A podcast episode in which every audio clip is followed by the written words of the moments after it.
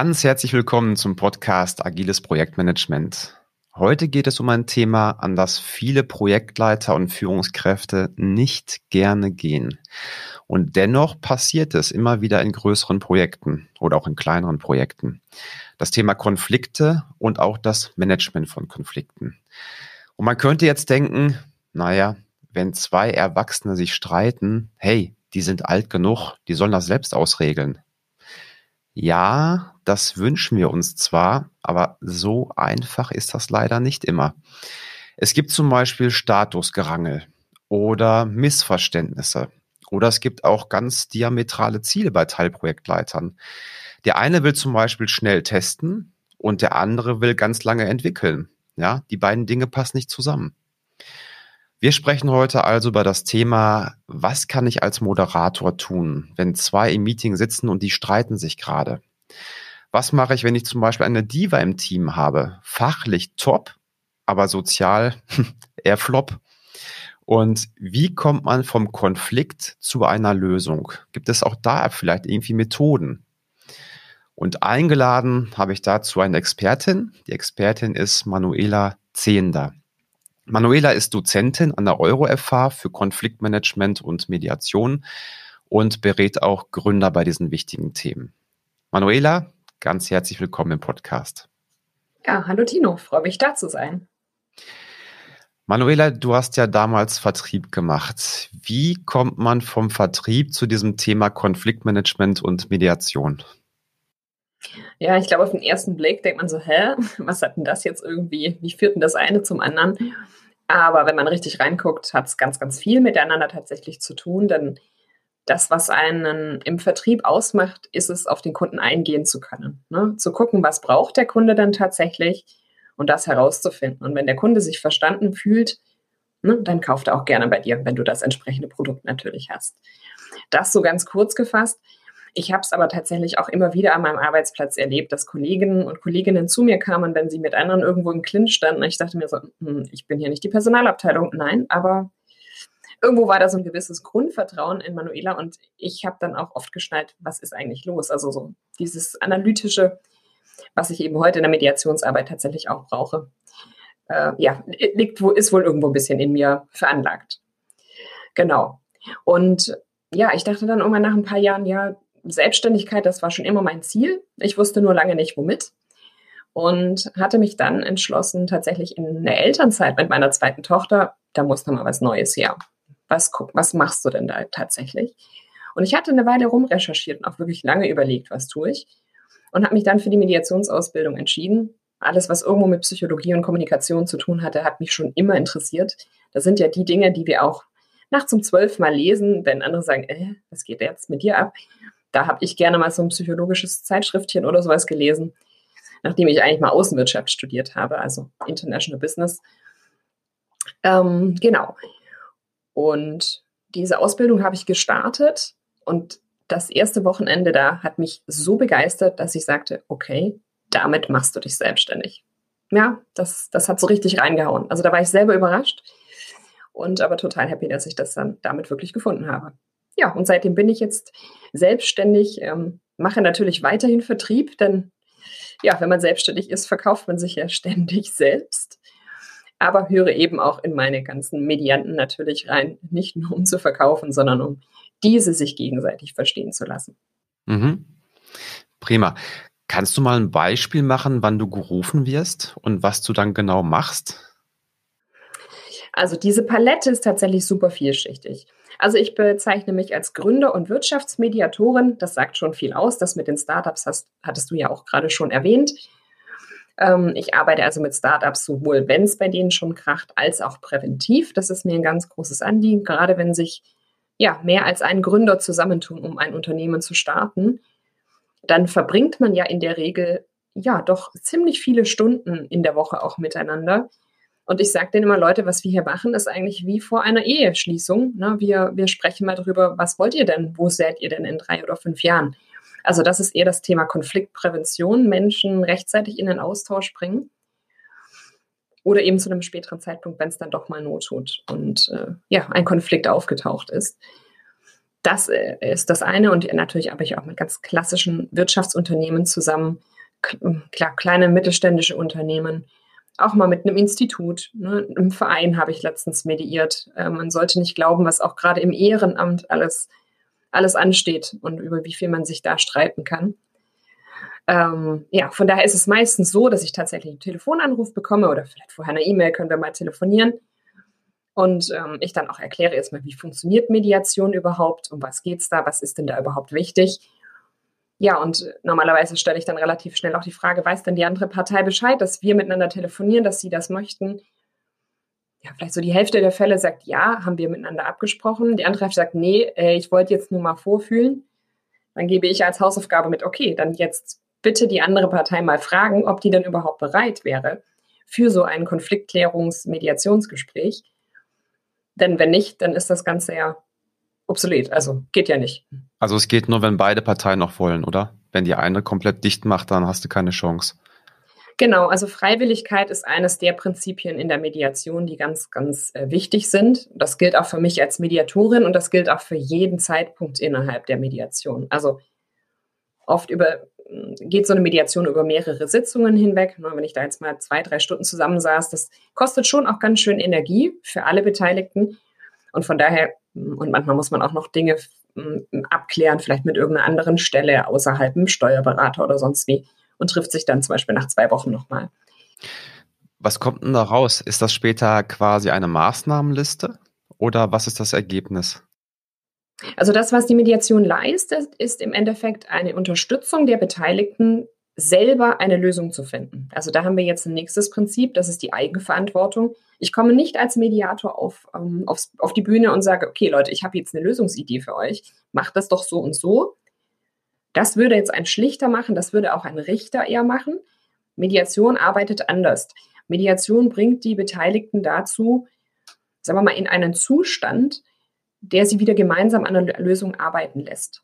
Und das geht eben über den Umweg, ähm, was heißt Umweg, aber über, über den Weg tatsächlich der Gefühle und Bedürfnisse, weil wir kommen normalerweise, stellen wir Positionen gegenüber, ähm, über die wir uns streiten, aber hinter jeder Position steckt eigentlich noch was ganz anderes. Und dieses andere, das müssen wir uns anschauen.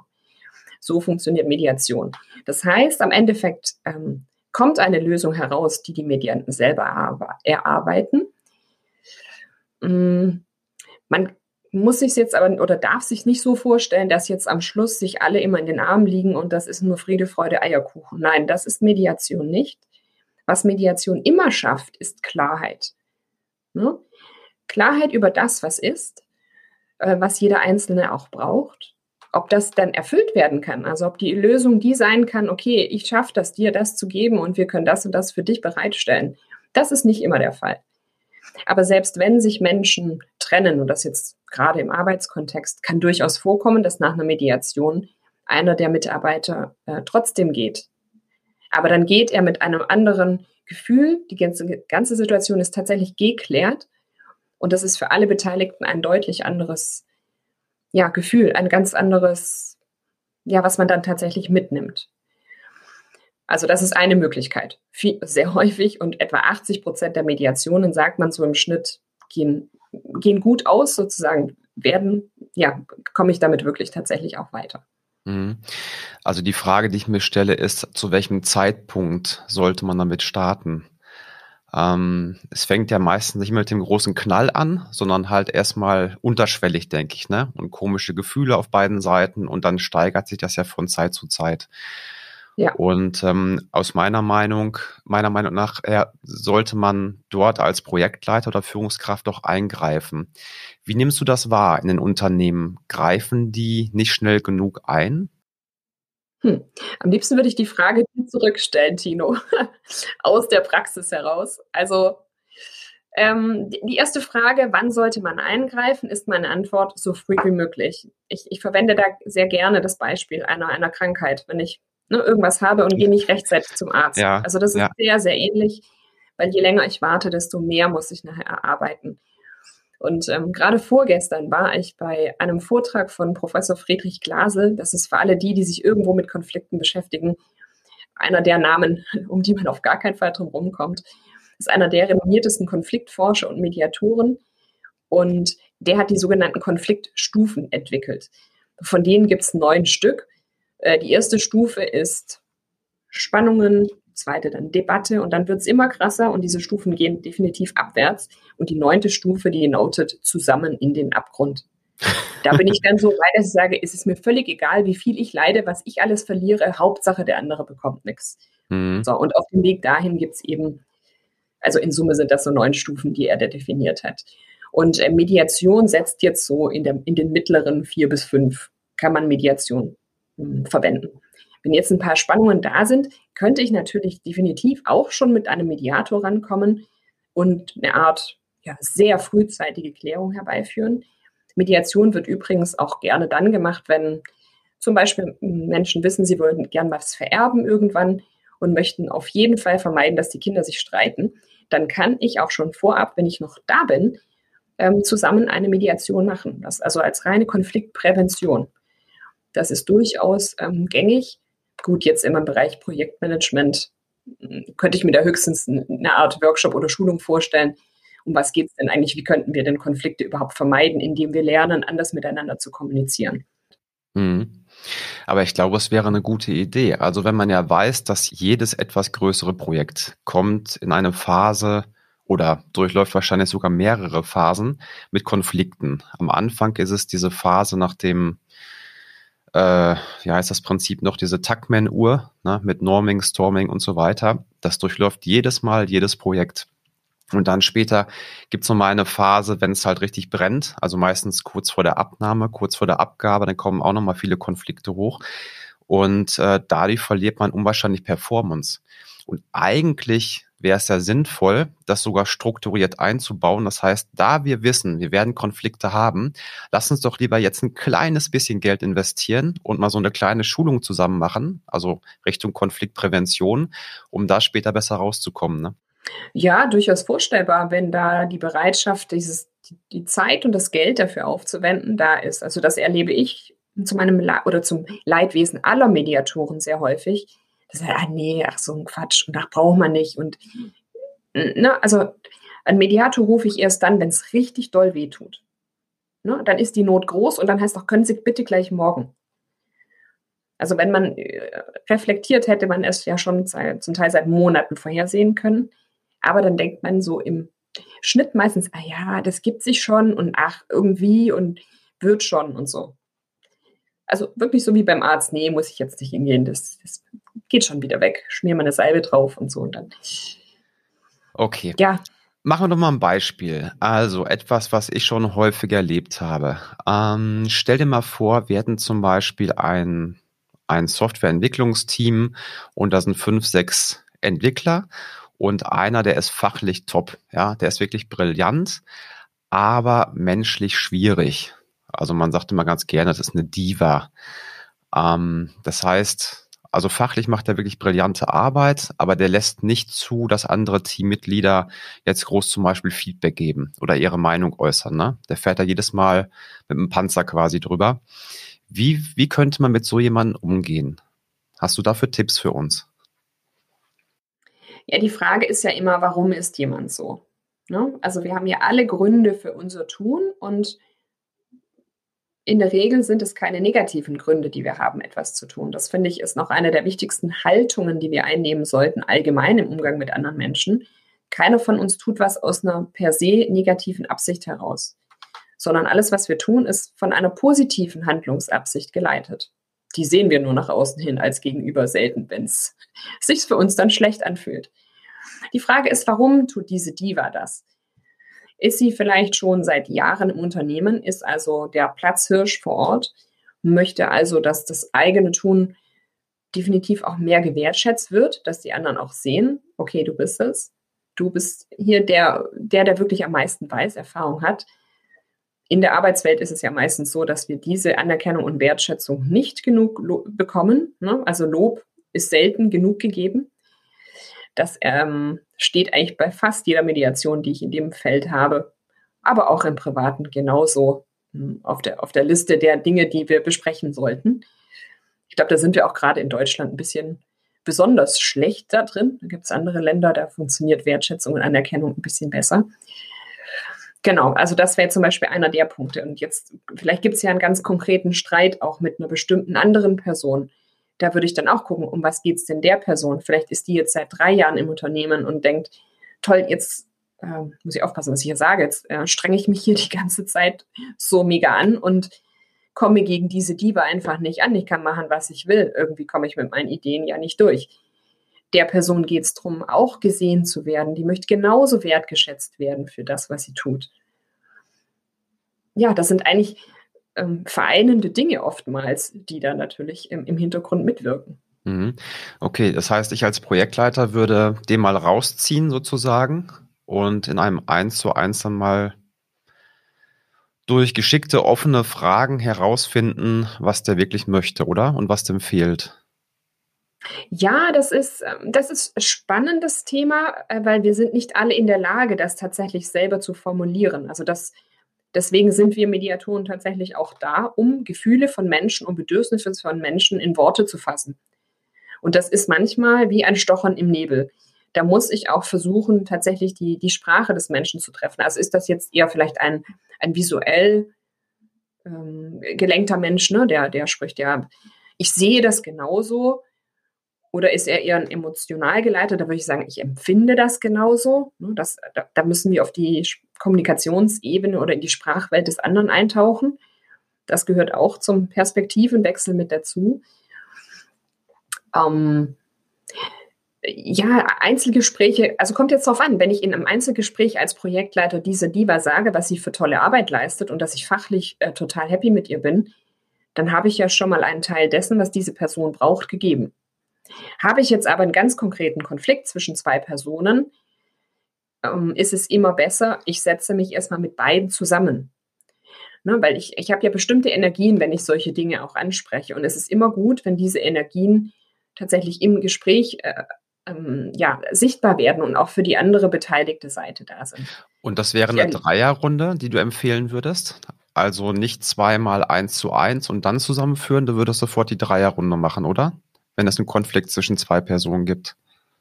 Genau, also es kann natürlich sein, dass ein Mitarbeiter kommt erstmal zu mir, klagt mir sein Leid, ne? Ähm, dann kann ich mir auch mal die andere Seite anhören. Aber wirklich äh, die Konfliktklärung zwischen beiden funktioniert, wenn die beiden miteinander reden also ich erlebe das total häufig, dass mich eben einzelne Leute anrufen, sagen, ich habe da einen Konflikt mit jemand und wollen mir dann eine Stunde erzählen, um was es alles geht. Und ich muss die dann immer ausbremsen und sage, okay, ich muss jetzt so viel verstehen, dass ich ihnen sagen kann, ist Mediation der richtige Weg oder nicht.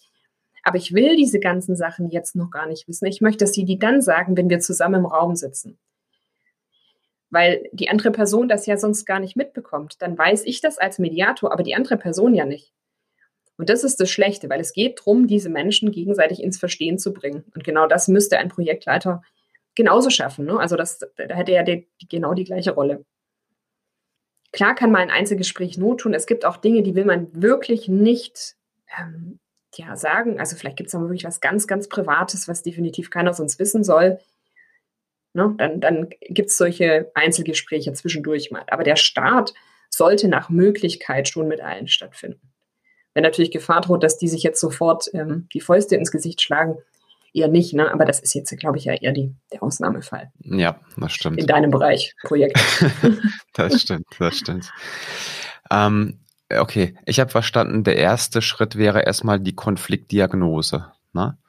Könntest du uns vielleicht trotzdem was mitgeben? Wie, wie kann man das machen? Also gibt es dafür eine Methode, wie ich im Prinzip vom Problem zur Lösung komme? Gibt es da Techniken dafür? Ähm, so ein Fünf-Stufen-Prozess? Oder sagst ja. du, nee, dafür muss man die ganze Ausbildung durchlaufen, das führt zu weit? Nee, das muss man nicht. Also ich glaube, wenn man ein bestimmtes Grundgespür auch für Menschen hat und es schafft, dieses Andocken an Menschen, dieses, diesen Perspektivenwechsel, wenn man das beherrscht, und das kann man ja üben, immer häufig, also immer wieder. Und das kann man ja tatsächlich auch durch Workshops und Kommunikationstrainings auch üben. Das ist wichtig, dass ich ähm, versuche, als allererstes mal den anderen zu verstehen. Ne, nicht, dass ich selber verstanden werden möchte, sondern jetzt gerade auch als Projektleiter, der dann ja quasi eher neutral ist, dass er beide Seiten versucht zu verstehen. Und wenn er verstanden hat, um was dem anderen geht, das dem anderen wiederum zu übersetzen. Ne, dass auch der andere das kapiert, um was geht es dem eigentlich. Weil das ist das, was wir normal nicht machen. Deshalb sind es gar nicht so viele Stufen. Das heißt also Perspektivwechsel, selber reinhören, wirklich verstehen, und das meine ich mit wirklich verstehen. Bringt nichts, wenn ich so tue, als ob. Ich muss es wirklich tun. Und dann der anderen Seite eben auch klar machen. Die wird aber erst dann verstehen, wenn sie selber verstanden wurde. Ne? Also das ist, das ist meine Aufgabe als Projektleiter, beide Seiten erstmal zu verstehen. Und sie dann sozusagen auf diesem emotionalen Level sich auch gegenseitig verstehen zu lassen. Und wenn sie das geschafft haben, oder wenn, wenn sie da sind, dann sind sie auch bereit, auf der sachlichen Ebene die Lösung zu finden, die, die fördergründig ja das Problem war. Aber eigentlich war sie es ja gar nicht. Wie machst du das in der Praxis? Ähm, das heißt, du fragst, also wir stellen uns gerade mal vor, wir haben die zwei Streithähne jetzt gerade am Tisch, ich bin in der Mitte.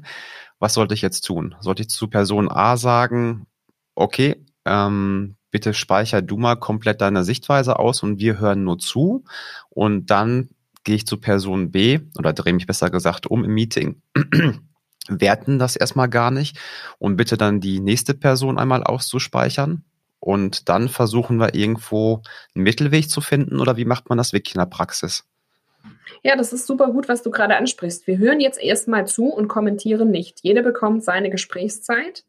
Also ich ähm, in der Mediation verabrede ich auch zu Anfang wirklich ähm, kurze, wenig, also ein paar wenige, aber strikte Regeln und die eine Regel heißt, wir unterbrechen den anderen nicht. Also ich als Mediatorin nehme mir das natürlich raus, weil ich muss für den Prozess ja gerade stehen. Aber wir unterbrechen uns nicht. Also Leute sollen sich dann Zettel und Stifte nehmen, wenn sie irgendwas definitiv sagen müssen, aber dann sollen sich Notizen machen. Erstmal ausreden lassen und dem anderen wirklich auch zuhören. Das verlernen wir heute oder haben wir leider viel zu viel verlernt. Die Sichtweise des anderen mal komplett anzuhören und dann darf der andere. Und natürlich fragt man auch viel nach. Also das äh, gefühlt mache ich in der Mediation nichts anderes, wie die ganze Zeit Fragen zu stellen. Meinen Sie damit das? Okay, das geht ihnen jetzt richtig auf den Senkel, ne? da sind sie voll sauer, wenn sie das, na, solche Sachen.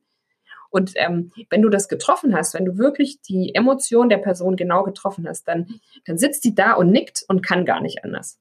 Also dann merkst du, jetzt habe ich es getroffen. So, das ist wieder ein Punkt auf der Leiter des Verstehens. Mhm. Und versuchst du dann in dem Meeting noch einen Konsens, also wieder mein Beispiel eben, die zwei Streithähne, ich in der Mitte, ich habe jetzt beiden zugehört. Sollte ich jetzt versuchen, Konsens herzustellen oder einen Kompromiss? Ja, wenn sie es geschafft haben, sich zu verstehen, und das, ähm, das spürst du, das nimmst du, das nimmst du in der Raumenergie wahr, ob die sich jetzt wirklich verstanden haben. Ähm, wichtig ist da, dass man den Leuten Zeit gibt, ne, weil das muss sich ein bisschen setzen, das braucht Zeit. Wir können nicht jetzt von jetzt auf nachher verstehen. Und da, da ist, glaube ich, wenn man da zu sehr drängt, mache ich ganz viel oder ja, ich bräuchte einfach oft noch ein bisschen mehr Zeit, damit sich das wirklich setzt und dann sind die Leute tatsächlich bereit, sachlich eine Lösung zu finden. Dann fangen die auch selber an. Das ist dann auch der Moment, wo die Leute sich dann ähm, gegenseitig angucken und gar nicht mehr mich als Vermittler. Am Anfang sprechen die ja über mich. Dann sagen die, also Frau Zehn, wissen Sie, der Herr Müller, der macht immer das und der Herr Bayer sagte, nee, nee, aber das stimmt überhaupt nicht, das was der Müller, na, dann geht es so. Und habe ich das Verständnis geschafft, dann gucken die zwei sich an und sagen, ah, Herr Müller, sollen wir vielleicht mal probieren, ob wenn wir die Wochentaktung da irgendwie ändern oder wenn wir den Montagstermin vielleicht auf den Nachmittag legen, dann könnten wir das und das Ergebnis auch, na, also dann reden die plötzlich miteinander. Und dann muss ich gar nicht mehr viel machen. Dann notiere ich vielleicht noch mit. Also ich, mm, ich schreibe tatsächlich viel, weil das, was verabredet wird, auf was man sich dann einigt, das nachhaltbar zu machen und auch wirklich verbindlich, also auch ganz schön kleinkriegelig mit wer macht was bis wann, ne, so ganz klassisch. Kann ich auch gerne noch unterschreiben lassen, dann hat es wirklich seinen verbindlichen Charakter.